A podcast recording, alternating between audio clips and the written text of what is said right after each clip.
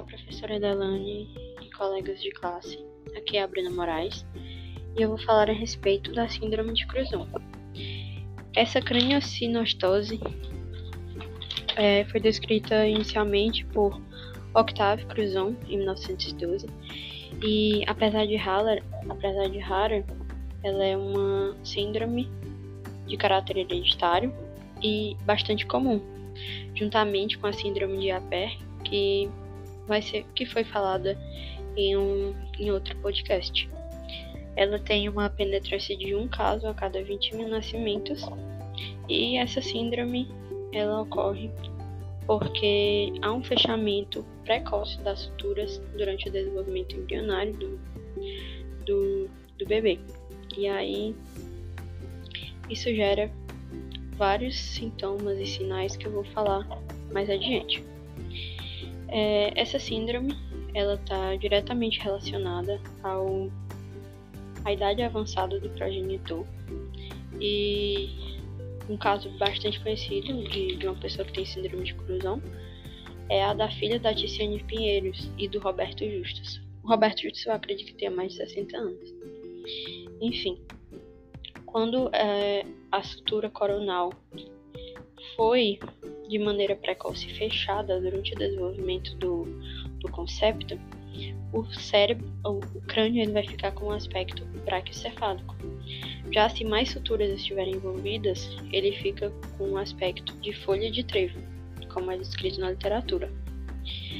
É, as principais características de um portador da síndrome de Cusão são a hipoplasia da face média, como não acontece no desenvolvimento de maxila e arco zigomático, é, o que acontece é que a, o terço médio da face ele fica com um aspecto afundado.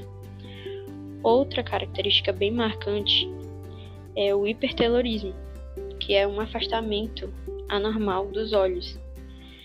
Outra coisa que acontece é a exoftalmia, porque a órbita ela não se desenvolve o suficiente para acomodar de maneira normal os olhos. Então os olhos eles ficam meio que para fora da, da órbita.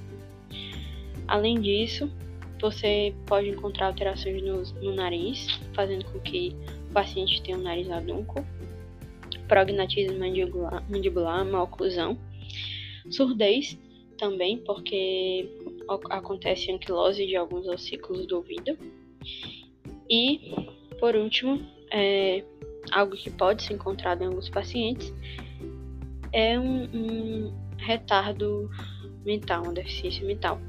E por que, que isso acontece? Porque o cérebro, durante os primeiros, os primeiros dois anos de vida, ele precisa de espaço para se desenvolver e ele cresce bastante. Do primeiro para o segundo ano, ele dobra de tamanho.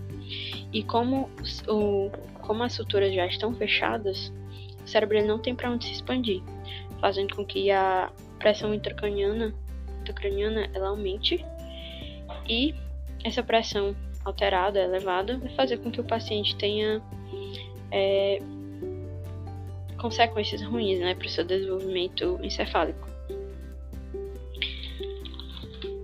Então, a fim de, de a fim de exemplificar melhor eu trouxe um caso de um paciente de 23 anos com síndrome de Cruzon, que eu li no artigo chamado Tratamento Ortodôntico Cirúrgico da Síndrome de Cruzon em Paciente Adulto, relato de caso clínico dos autores Augusto Paris, Júlio Pedra e Cal Neto.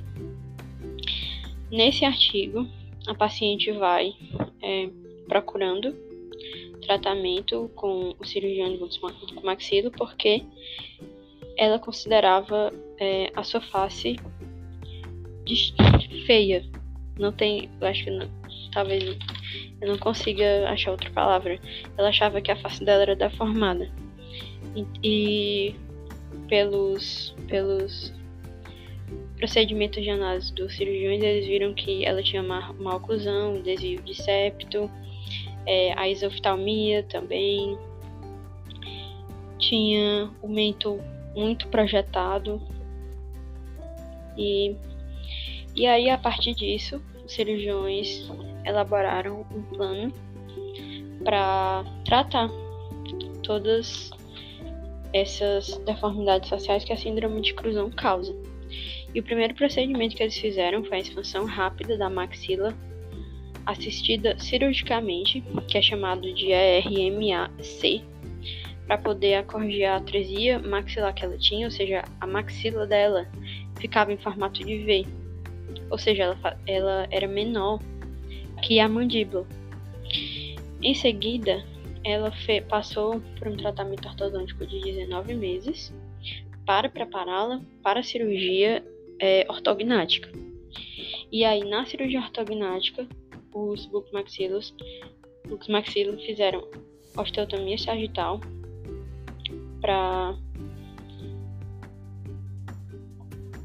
para a rotação anti-horária e avanço do, do, do crânio, que é região de frontal, né? A mentoplastia, a LEFOR 3 modificada, porque ela não precisava de alterações na região nasal, porque ele já tinha as definições entre aspas corretas. corretas. E rinoceptoplastia também para corrigir com a columela e a ponta.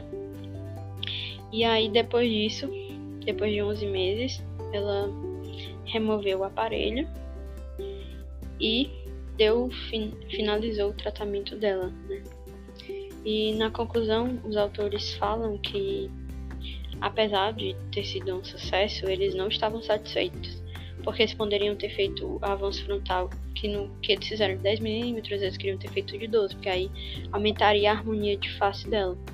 Mas, as, sabe, todas as discrepâncias que ela tinha em face, a terço médio meio, entre aspas, afundado, lábio inferior maior, lábio inferior muito maior que o superior foi corrigido, o nariz, a órbita, tudo ficou muito mais harmônico depois do, desse tratamento que eles aplicaram.